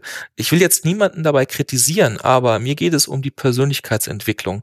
Wir rauben den Menschen in ihren jungen Jahren so viel Entfaltungszeit, um dann möglichst lange, 40, 50 Jahre, bald 60 Jahre vielleicht, in einem Beruf zu verharren. Ähm, warum machen wir das? Ja, das sind, das sind die großen, die guten und wichtigen Fragen, äh, die, also ich denke aus unserer Perspektive, wo wir uns auf jeden Fall anschließen würden, ne, auch wir bei Behind the Screens vertreten so wie ich das jetzt auch bei dir raushöre, eher äh, Humboldtsche Bildungsideale, die die äh, freie Entfaltung eines Menschen entsprechend seiner Stärken und Schwächen in den Vordergrund stellt und nicht die wirtschaftliche Verwertbarkeit nach ähm, nach äh, externen Kriterien, so wie das sich im Bologna-Prozess ja leider vielerorts auch abbildet.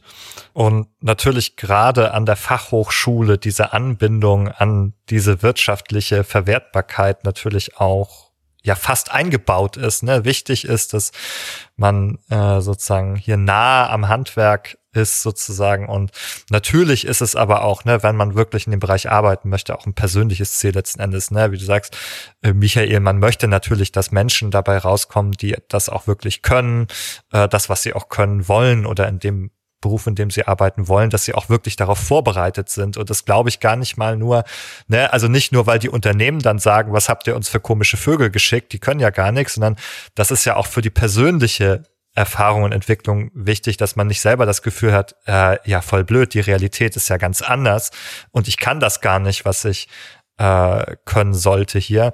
Das ist ja auch, sag ich mal, eine persönliche Erfahrung, die man nicht machen möchte und wo man niemanden hinschicken möchte.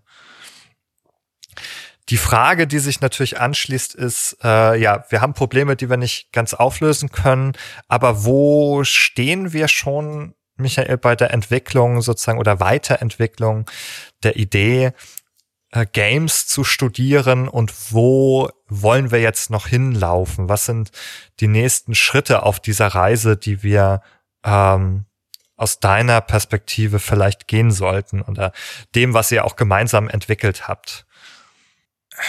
Also wichtig ist, dass das Medium Game als solches überhaupt akzeptiert wird. Also wir haben jetzt den Medium Begriff hier äh, verwendet äh, und Game wird noch gar nicht unbedingt als Medium gesehen oder landläufig akzeptiert. Also wir reden jetzt nicht über die Gamer, die für die ist das natürlich ein Medium, ist ganz klar, aber äh, wir reden über die Forschungslandschaft, wir reden über die Darstellung äh, äh in, im Populärkreis. Ähm, es ist ein eigenständiges Medium, ähm, genauso wie Film, Musik, Radio, sonst irgendwas. Es sind einfach verschiedene Medien, über die wir sprechen. Und ähm, dann ist der Sprung zur Disziplin nicht mehr weit. Also jetzt natürlich im Hochschulkontext äh, akademischer Anspruch. Ähm, ich habe mal den, den, Begriff verwendet, äh, Game als wissenschaftliche Disziplin. Ähm, und zwar als Querschnittsdisziplin, die besteht aus den Künsten, den Naturwissenschaften und den Geisteswissenschaften als Einheit ähm, und nicht als Beiwerk von etablierten Disziplinen. Und das sollte man daran merken, dass wenn ich einen Forschungsantrag stelle, ich möchte eine Untersuchung machen, zum Beispiel psychologische Wirkungsweise von irgendwelchen Spielen, Alien Isolation, wie wirkt das auf meinen Spieler? Ähm, das kann ich super machen, wenn ich sage, hey, ich bin Psychologe, ich mache eine psychologische Untersuchung und irgendwie über psychologische Töpfe gehe ich daran. Wenn ich das, wenn ich den Game-Begriff heute in einem Antrag verwende, bin ich eigentlich schon gestrichen. Also es ist wahnsinnig schwierig, das, das überhaupt zu verwenden. Es gibt auch einen großen Unterschied zwischen Forschungstöpfe, Universität und Hochschulen. Ähm, das ist schon eigentlich eine Peinlichkeit, worüber wir hier sprechen, aber das ist eine Eigenart des Hochschulsystems in Deutschland, Trennung Universität und Fachhochschule. Ähm, aber wenn wir diese Hürde abbauen könnten, dass wir sagen, es ist vollkommen in Ordnung, Game-Entwicklung zu machen aus akademischer Sicht, Game-Forschung zu machen aus akademischer Sicht, ähm, dann wäre da schon mal sehr, sehr viel gewonnen. Ähm, und das Gleiche gilt dann auch äh, über die Vielfalt, wie beschäftige ich mich mit dem Thema. Ähm, ob ich dann also sage, es ist vollkommen okay, dass sich die Literaturwissenschaften damit beschäftigen, Game als Erzählmedium oder interaktives Erzählmedium. Vollkommen in Ordnung. Aber aus dem Game heraus zu sagen, wir machen das, ähm, möchte ich gerne an den zahlreichen Institutionen sehen, mit eigenen Profilen. Das heißt, wir haben derzeit einen großen Wildwuchs an Game-Studiengängen oder Game-ähnliche Studiengänge. Ähm, und da etablieren sich doch manche Leuchtturmprojekte heraus, ähm, die ein bestimmtes Profil ausbilden, ob jetzt bewusst oder unbewusst. Und das ist auch wichtig und richtig so, dass wir eine Vielfalt bekommen in der Art und Weise, wie gelehrt wird, wie vermittelt wird, wie geforscht wird. Gleichzeitig äh, bin ich auch ein Anhänger davon, dass wir eine Art von Übereinkunft haben, äh, was Terminologie be be betrifft, was ähm, äh, grundlegende Skills betrifft, Hard- und Soft Skills betrifft, ähm, dass wir vielleicht auch eine Art von Strategie haben, an welchen Institutionen wird eigentlich was geforscht und gelehrt, in welcher Art und Weise. Also Beispiel, ähm, wenn wir die drei großen Forschungsrichtungen der Game Studies nehmen, Rules, Play und Culture. Ich muss doch nicht alles an einer Institution haben. Ja klar, wenn die groß genug ist, geht das. Aber es ist auch vollkommen okay, dass sich einzelne Forschungsinstitute Institute auf Teilbereiche spezialisieren und dort auch ein Expertentum ausbilden. Ist doch vollkommen in Ordnung. Also die Freiheit von Forschung und Lehre sollte behalten bleiben, aber es sollte sich zumindest klar ausbilden. Und das, da sind wir noch in den Anfängen. Wo du es gerade genannt hast, diese drei Bereiche Rules, Play und Culture, ähm, ich glaube, die sind noch gar nicht so spezifisch aufgetaucht heute. Wo kommt dieser Dreiklang eigentlich her und was steckt dahinter sozusagen in dieser Auswahl? Es gibt ein Handbuch Game-Kultur. Da hat äh, Gundolf Freiermuth ein Kapitel drin äh, über Game Studies. Und äh, er erklärt quasi ähm, die drei Forschungsrichtungen der Game Studies, die drei Fokussierungen. Und sie entsprechen, jetzt zitiere ich, weitestgehend den Schwerpunkten, die Katie Salen und Eric Zimmerman bereits 2003 in ihrer grundlegenden Studie Rules of Play beschrieben haben. Rules, Play und Culture sind es. Und äh, ganz kurz zusammengefasst, Rules beschäftigt sich also damit, ähm, was gute Spiele auszeichnet und wie man ein gutes Spiel macht. Ist ursprünglich herausgekommen aus Spielemachern, Spieledesigner, die sich so ein bisschen akademisch damit beschäftigt haben. Die zweite Ebene, Play, ist im Grunde die Rezipientensicht, also wie wirkt ein Spiel auf den Spieler? Welche Spielerbedürfnisse hat ein Spieler? Das ist insbesondere sehr, sehr stark psychologische Komponente, die hier drin ist. Ähm, und die dritte Säule, das wäre Culture. Das sind also die kulturellen Aspekte. Ähm, welche Wirkung haben Games auf unsere Kultur, wie drücken wir Kultur mit dem Medium Game aus und, und viele weitere. Es gibt auch eine vierte Säule, das wäre quasi die, der Übertrag von Brettspielen zu digitalen Spielen. Ähm, ich bin das ein bisschen müßig, digitale Spiele und analoge Spiele zu trennen. Ähm, da könnt ihr gerne mal mit, äh, mit Jens Junge sprechen, der ist da sehr großer Verfechter davon. Ähm, ich meine, klar, das digitale Medien hat seine Eigenarten, aber in der Spieleentwicklung, wir haben so viele Parallelen mit dem analogen Spiel. Ähm, warum muss man das jetzt ausgrenzen? Mhm. Also ja, Rules, Play und Culture kann man zumindest in beiden abbilden, so wie es klingt. Ja. Und jetzt sind es ja Begriffe, die äh, dann aus den Game Studies heraus äh, vorgeschlagen und formuliert werden. Und du würdest die aber auch sozusagen, also die ganz gut annehmen, so wie ich raushöre. Die sind für dich auch sinnvoll, die Begriffe aus der mehr so aus der spielemachenden Perspektive. Na, was heißt sinnvoll? Ich habe sie einfach übernommen. Ich war da total faul. Ähm, ich habe das, ich habe den Artikel vom Gundolf gelesen, habe gesagt, yo, das passt. Der Mann hat mehr Ahnung, machen wir so. äh, hat auch dazu geführt, dass in unserem neuen Curriculum genau das die Schwerpunktmodule sind, die wir in dem Bereich der Game Studies haben. Macht auch relativ viel Sinn. Es ist für mich aber eine reine ähm, ja, von mir aus zeitgenössische Betrachtung. Das kann sich durchaus und es wird sich durchaus weiterentwickeln. Ähm, diese Übergänge sind fließend, also eine harte Trennung macht eigentlich gar keinen Sinn. Aber wenn wir versuchen, bestimmte Fragestellungen zu beantworten, dann sind wir relativ schnell natürlich in, in, in so einem Bereich drin. Ich könnte auch eine ganz andere Unterscheidung machen, technologische Sicht, grafische Sicht äh, oder sonstige Sichten. Ähm, das ist vollkommen irrelevant eigentlich und letztendlich jeder wird äh, eine eigene Forschungsfrage, Formulierung und eigene Untersuchungen machen. Ähm, interessant wäre das eher im Sinne von Kategorisierung, was Forschungstöpfe betrifft. Also sollte es mal ein Forschungstopf-Game geben, wird es sicherlich Unterbereiche geben, äh, auf die ich mich dann bewerbe. Dann gibt's halt eine Ausschreibung zum Thema Culture. Wie stellt sich die, die, die deutsche Spielekultur dar? Jetzt haben wir zum Beispiel einen, äh, eine Untersuchung, ich glaube, es wird gerade eine Studie in Österreich durchgeführt, die österreichisch-deutsche Spielegeschichte oder die österreich-schweizische Spielegeschichte oder irgendwie sowas in der Richtung. Ähm, und das macht total Sinn. Ja, man muss ja immer dieses riesengroße Feld mal eingrenzen, dass man es überhaupt behandeln kann. Und das macht dann total Sinn, wenn ich so Forschungstöpfe habe, das in irgendeiner Form zu kategorisieren oder zu typologisieren. Das ist sinnvoll. Wie auch immer die heißen.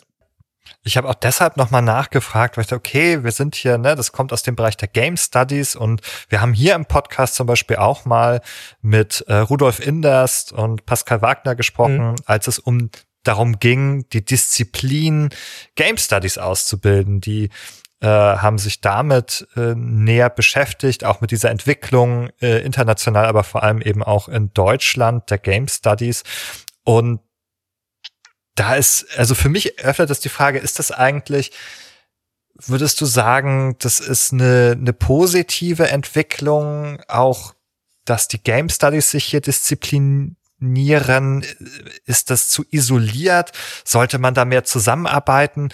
Äh, wie steht man da eigentlich zueinander aus deiner Perspektive? Wie oder wie nimmst du das wahr? Ähm, sehen die sozusagen euch im Game Design Bereich und sagen, Mensch, da müsste man hin oder wollen die für sich bleiben? Äh, in was für einem Bezug denkst du, steht ihr da eigentlich? Also ich persönlich, jetzt kenne ich natürlich auch Rudolf Inders persönlich äh, von den Konferenzen, ähm, ich sehe das als ein sehr harmonisches Miteinander. Äh, ich sehe es überhaupt nicht als eine Abgrenzung, nicht mal ansatzweise. Ähm, und das ist auch für mich, das sehe ich insofern positiv, gucken wir uns die Entwicklung der Literaturwissenschaften an oder der Filmwissenschaften, wie lange das gedauert hat. Aber ähm, wir haben 2007 haben wir die erste, die, den ersten Game-Studiengang in Deutschland gehabt. Das sind jetzt 16 Jahre. Also das ist, äh, wenn wir das mal so betrachten, ein rasantes, eine rasante Entwicklung. Ähm, mir kann sie nicht schnell genug gehen, ganz klar. Aber ähm, das sehe ich als Harmonie, gerade auch, weil ich beobachte, dass zunehmend mehr Studiengänge den holistischen Blick haben, die Game Studies mit inkludieren. Die Kollegen, mit denen ich spreche, die sagen alle, ich möchte unbedingt eine Professur für Game Studies haben oder ein Lehrstuhl für Game Studies oder, oder, oder, um diese Einheit zu bekommen. Ähm, da mache ich mir gar keine Sorgen. Es ist eher eine Frage, wie lange wird es dauern, bis das sich etabliert hat und wie lange wird es dauern, äh, dass wir zum Beispiel Studiengänge haben, die eben mehr als einen Professor oder zwei Professoren haben, sondern mal wirklich eine vernünftige, breite Aus, äh, Ausstattung haben, quasi durch alle Disziplinen einmal querbeet. Das wäre super, ein riesengroßer Gewinn. Ja, also ich habe da nicht so tiefe Einblicke wie du jetzt, aber das klingt so, als würdet ihr schon zusammenarbeiten. Also meine Frage ist eigentlich, äh, sollten die Game Studies hier auch mit dem Game Development Bereich ähm, noch stärker an einem Strang ziehen oder würdest du sagen, das tun wir eigentlich schon? Ähm, in der Theorie auf dem Blatt Papier tun wir das schon. Ähm, praktisch ist es noch äh, am Anfang, aber das wird passieren. Ganz einfach, dass wir ja schon alleine eine, eine logische Forderung haben, äh, wenn wir jetzt die handwerkliche Sicht im Studium betrachten, es soll ein Spiel gemacht werden im das machen wir jetzt zwar nicht an der Hochschule, Shooter-Genre ist bei uns nicht aktu äh, aktuell ähm, inkludiert, aber wenn jetzt die Idee kommt, es würde ein Shooter gemacht werden, da muss ich doch erstmal verstehen, was ist denn das Genre Shooter? Ach, da gibt's auch noch ein Subgenre, nennt man Taktik-Shooter. Wo ist denn der Unterschied? Also ich muss doch wissen, was ich tue, damit ich nicht irgendwann auf die Idee komme, das eine Genre mit dem anderen zu vermischen. Es sei denn, ich will das absichtlich machen, aber da muss ich auch wissen, wie die Genres funktionieren, also einen Genre-Mix zu kreieren. Aber das ist einfach ganz wichtig. Ich brauche erstmal diese Herangehensweise. Da kommen wir sofort über die Game-Analyse hinzu. Das ist auch aus den Game Studies heraus, beziehungsweise eigentlich kommt das aus den Filmwissenschaften. Ähm, Genreanalyse zu, zu betreiben und ähm, dann ist das der nächste logische, logische Schritt und dann sind, sind wir sofort wieder bei der Game Literacy. Mhm. Genau, Game Literacy auch ein Begriff, der ist ja hier schon mal aufgetaucht. Wir haben auch in verschiedenen anderen Folgen schon darüber gesprochen. Ne? Also einfach eigentlich eine, ja, wie nennt man das? Äh, Literarizität kann man im Deutschen auch sagen. Ähm, häufig wird auch der Bildungsbegriff verwendet, aber eigentlich geht's ja darum, sozusagen äh, eine Alphabetisierung im, äh, des, des Game-Verstehens sozusagen. Ne? Also verstehen, wie Games funktionieren, wie ihre Sprache ist ähm, und äh, diese zur Anwendung äh, bringen können auch. Ja, ich finde den Begriff Medienkompetenz gar nicht verkehrt an der Stelle. Er ist natürlich nicht erschlagen, das ist so ein bisschen salopp reingeworfen, aber eine Medienkompetenz im Umgang und der Erstellung äh, im Medium Game finde ich eigentlich eine schöne mhm. Beschreibung. Also eine Spielekompetenz, eine Games-Kompetenz ja. letzten Endes. Auch da der Medienkompetenzbegriff, das ist natürlich ganz spannend, weil der sozusagen historisch schon von vielen ähm, ForscherInnen äh, auch schon aufgeteilt wurde in unterschiedliche Bereiche. Also im Medienkompetenzbereich ist die Tabake sehr groß gewesen, hat da sehr viel äh, sozusagen Grundsteine gelegt, also für ähm, die, den Medienkompetenzbegriff, den wir auch heute noch verwenden. Und beispielsweise kann man unterscheiden zwischen einer Anwendungskompetenz, ne, also ne, ich kann Spiele spielen, ich weiß, wie der Controller funktioniert und ich weiß auch die Konvention vielleicht eines Genres, ja, aber das andere ist zum Beispiel eine kritische Analysekompetenz, ne, also eine kritische Einordnung, das wäre sozusagen schon wieder ein anderer Teilbereich, ne, aber alles würde eben hineinzählen in die Kompetenz oder wenn man das Englisch formulieren möchte, Literacy. Genau, und das spricht auch natürlich, wenn man diesen Begriff verwendet, Kompetenz oder Literacy, für diese holistische Betrachtung, weil sie eben automatisch so viele Elemente beinhaltet. Genau, Michael, wir haben sozusagen jetzt dieses Bündel der Disziplinierung, wo du sagst, ein Ziel ist eigentlich irgendwann zu einer Disziplin zu kommen, sozusagen als ein Element dieser Reise ähm, des Gegenstandes Game. Gibt es noch weitere Bereiche, die wir auf dieser Reise gerne erreichen wollen oder wo du sagst, da müssen wir hin? Also um dieses Ziel der Disziplinbildung zu bekommen, ähm, ist dieser Begriff der Didaktik, der Fachdidaktik wichtig. Wir haben keine Professur für Fachdidaktik im Game-Bereich. Weiß auch nicht, ob sowas irgendwann mal kommen wird, ist eigentlich eher ein Gegenstand von Universitäten, solche Professuren einzurichten. Ähm, aber grundsätzlich ist das ein Themengebiet, in dem was passieren sollte. Was genau wäre das? Was, was würde diese ähm, Säule leisten oder dieser Bereich? Ja, diese, dieser Bereich sollte sich A damit beschäftigen, was muss eigentlich unterrichtet werden? Und das zweite, viel wichtiger, wie mache ich das? Jetzt komme ich aus dem Design heraus, wir haben es vorhin angesprochen, der handlungsorientierte Ansatz. Ich mache Spiele, ich habe einen eigenen Erfahrungsaufbau. Ich meine, wir kennen, Gamer kennen das ja. Ich sammle Experience Points, indem ich irgendwas mache. Ja, ich, ich bin das, was ich tue letztendlich. Äh, ist für mich der einzig wahre Weg. Ähm, aber das heißt ja nicht, dass ich damit Recht verhalte, sondern dafür sind Pädagogen und Didaktiker da, die genau das untersuchen sollen und zwar ähm, strukturiert untersuchen sollen und dann auch eine Lehre begleiten und formen sollen. Momentan machen alle Game-Lehrenden das aus bestem Wissen und Gewissen. Das kann man auch niemandem vorwerfen, da einen anderen Weg zu beschreiten. Ähm, aber es ist sehr, sehr löblich, dass wir uns da zunehmend austauschen in dem Bereich. Das kann man aber immer noch viel besser verankern und strukturieren. Und sobald wir da mal eine Professur für Game Didaktik hätten oder einen Lehrstuhl sogar an der Universität für Game Didaktik, ähm, so ähnlich wie wir es in Fechter haben, die den Lehrstuhl für Designpädagogik Das war ja früher nie denkbar, sowas zu haben. Das gab es nur deswegen, weil es mal als Schulfach eingerichtet wurde, Design. Jetzt ist ja die Diskussion wieder da, aber da muss man sowas auch einrichten. Ähm, das fände ich super. Ähm, das andere ist aber, wenn wir gerade beim Handlungsorientierten sind, diese Diskussion wirklich äh, heutzutage Buzzword Fachkräftemangel. Äh, mir geht es darum, Menschen, die eine Begeisterung haben, auf ihrem Weg zu begleiten, ihnen alle Pfade anzubieten. Das wäre wirklich ein wichtiger Punkt. Und ähm, ja, bis hin zu dem Punkt Studium der eigenen Geschwindigkeit. Jeder kann das so machen, wie er es möchte. Ich meine, online könnte ich das ja machen. Theoretisch kann ja jeder selber sich entwickeln, wie er möchte. Die Angebote gibt es zuhauf. Es ist natürlich bequemer und vor allem strukturierter, wenn ich das im Rahmen eines Studiums mache. Das ist vollkommen klar. Aber ähm, das haben wir vorhin diskutiert. Bin ich selber nicht ganz so zufrieden über diesen Zeitdruck, den wir da haben. Ähm, da kann man noch ganz, ganz vieles machen.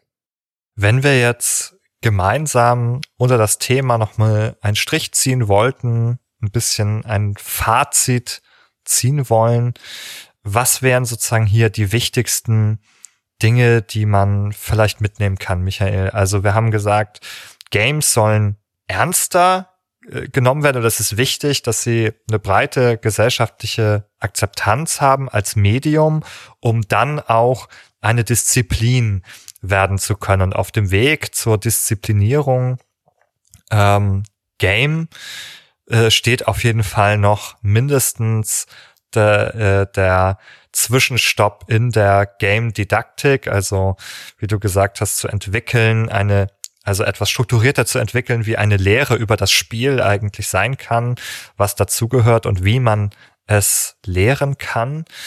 Hm, welche Dinge sind noch wichtig, wenn wir jetzt einen Strich drunter ziehen, zusammenzufassen?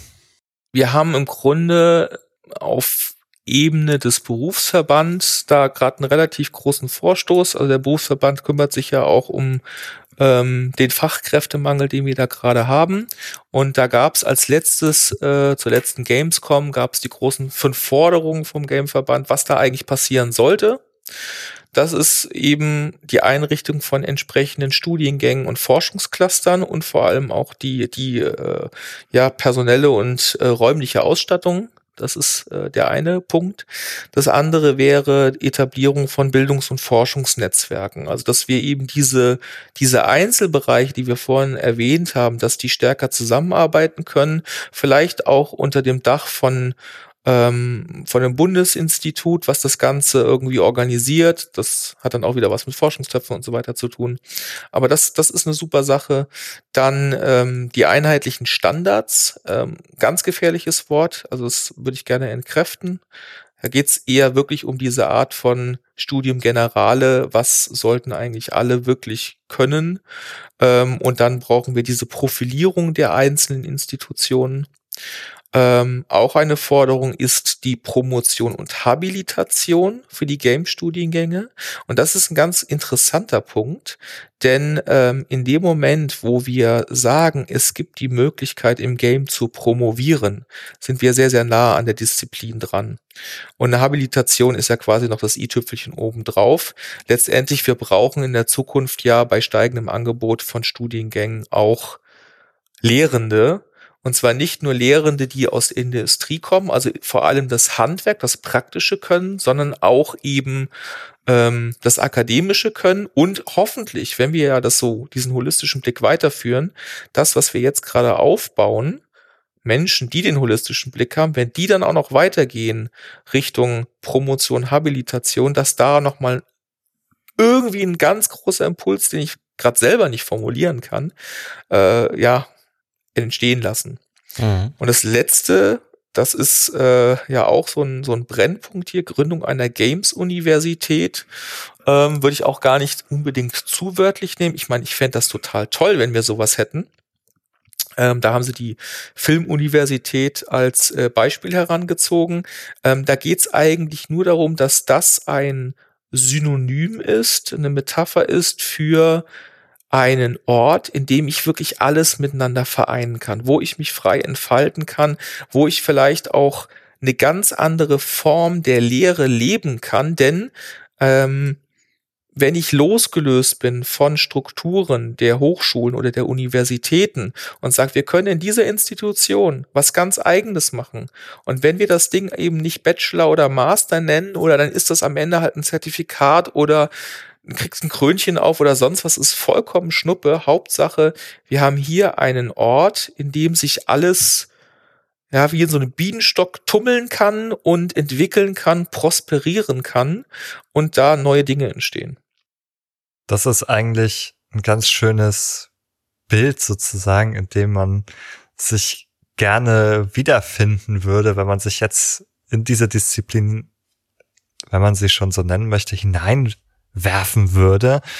Aber vielleicht als letzte Frage, ähm, weil das vielleicht auch dann noch mal einen gewissen Praxisbezug für die Hörerinnen und Hörer direkt dazu gewinnen könnte.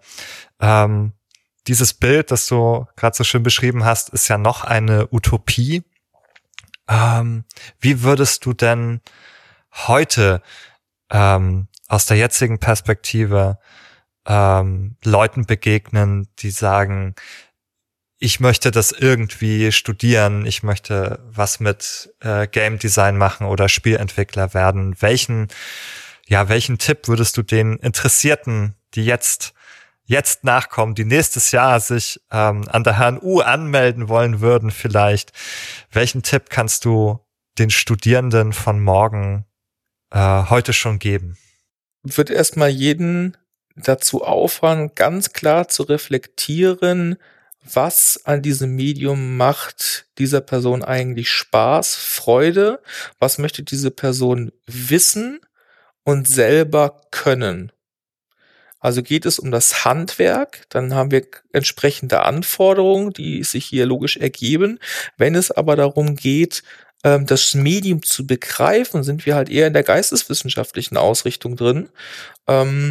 Und diese, diese, dieses Selbstbegreifen von dem, was ist es denn eigentlich, was mich da interessiert, ähm, das ist so der erste Schritt. Der zweite Schritt wäre dann, muss ich das eigentlich trennen oder lässt sich's verbinden? Und die ganzen anderen Sachen, mache ich jetzt ein Studium, eine Ausbildung oder studiere ich Germanistik oder weiß der Geier, was ich alles studieren kann oder sogar Psychologie. ähm, äh, das ist eigentlich eine, eine, eine Folgefrage. Mut machen möchte ich in dem Bereich, seid offen und neugierig. Ähm, es gibt so unfassbar vieles zu entdecken in diesem Medium, auch in allen anderen Medien, aber gerade in diesem Medium, es ist so spannend. Ähm, sucht euch Gleichgesinnte, die genauso verrückt sind, ähm, schließt euch zusammen, redet über Spiele, macht Podcasts, ähm, analysiert Spiele, äh, macht Spiele, ähm, schaut, was man damit anstellen kann, ähm, lebt und brennt dafür. Wenn ihr diesen inneren Antrieb habt, dann kann da gar nicht mehr so viel schiefgehen. Und wenn ihr da draußen vielleicht auch andere Menschen finden wollt, mit denen ihr gemeinsam brennen könnt, wenn ihr noch etwas entdecken wollt, dann könnt ihr bei uns damit anfangen. Ihr könnt auf unseren Discord-Server kommen, um hier über das Thema weiter zu diskutieren, über Game Didaktik und das Studieren von Game Design oder über alles rund um Games und Psychologie. Und wenn ihr uns unterstützen wollt in unserer Arbeit bei Behind the Screens, dann könnt ihr auch das tun, indem ihr bei Steady ein Abo für uns abschließt. Und wenn ihr uns einfach ideell unterstützen wollt, ähm, dann ist auch das möglich, indem ihr uns bei Spotify oder bei Apple eine gute Bewertung hinterlasst, damit unser Podcast, den ihr gerade hört, in diesen äh, Bereichen und auf den Plattformen weiter sichtbar bleibt. Ich bedanke mich äh, in diesem Sinne zunächst bei dir, Michael. Ähm, vielen, vielen Dank, dass du da warst und uns dieses spannende Thema mitgebracht hast. Vielen Dank. Und ich bedanke mich bei dir, Nikolas, dass du dabei warst. Es war und mir wie immer eine Freude. Und schließlich bei allen da draußen fürs Zuhören und ganz besonders natürlich bei all denjenigen, die uns bereits bei Steady unterstützen. Vielen Dank und bis zum nächsten Mal. Tschüss.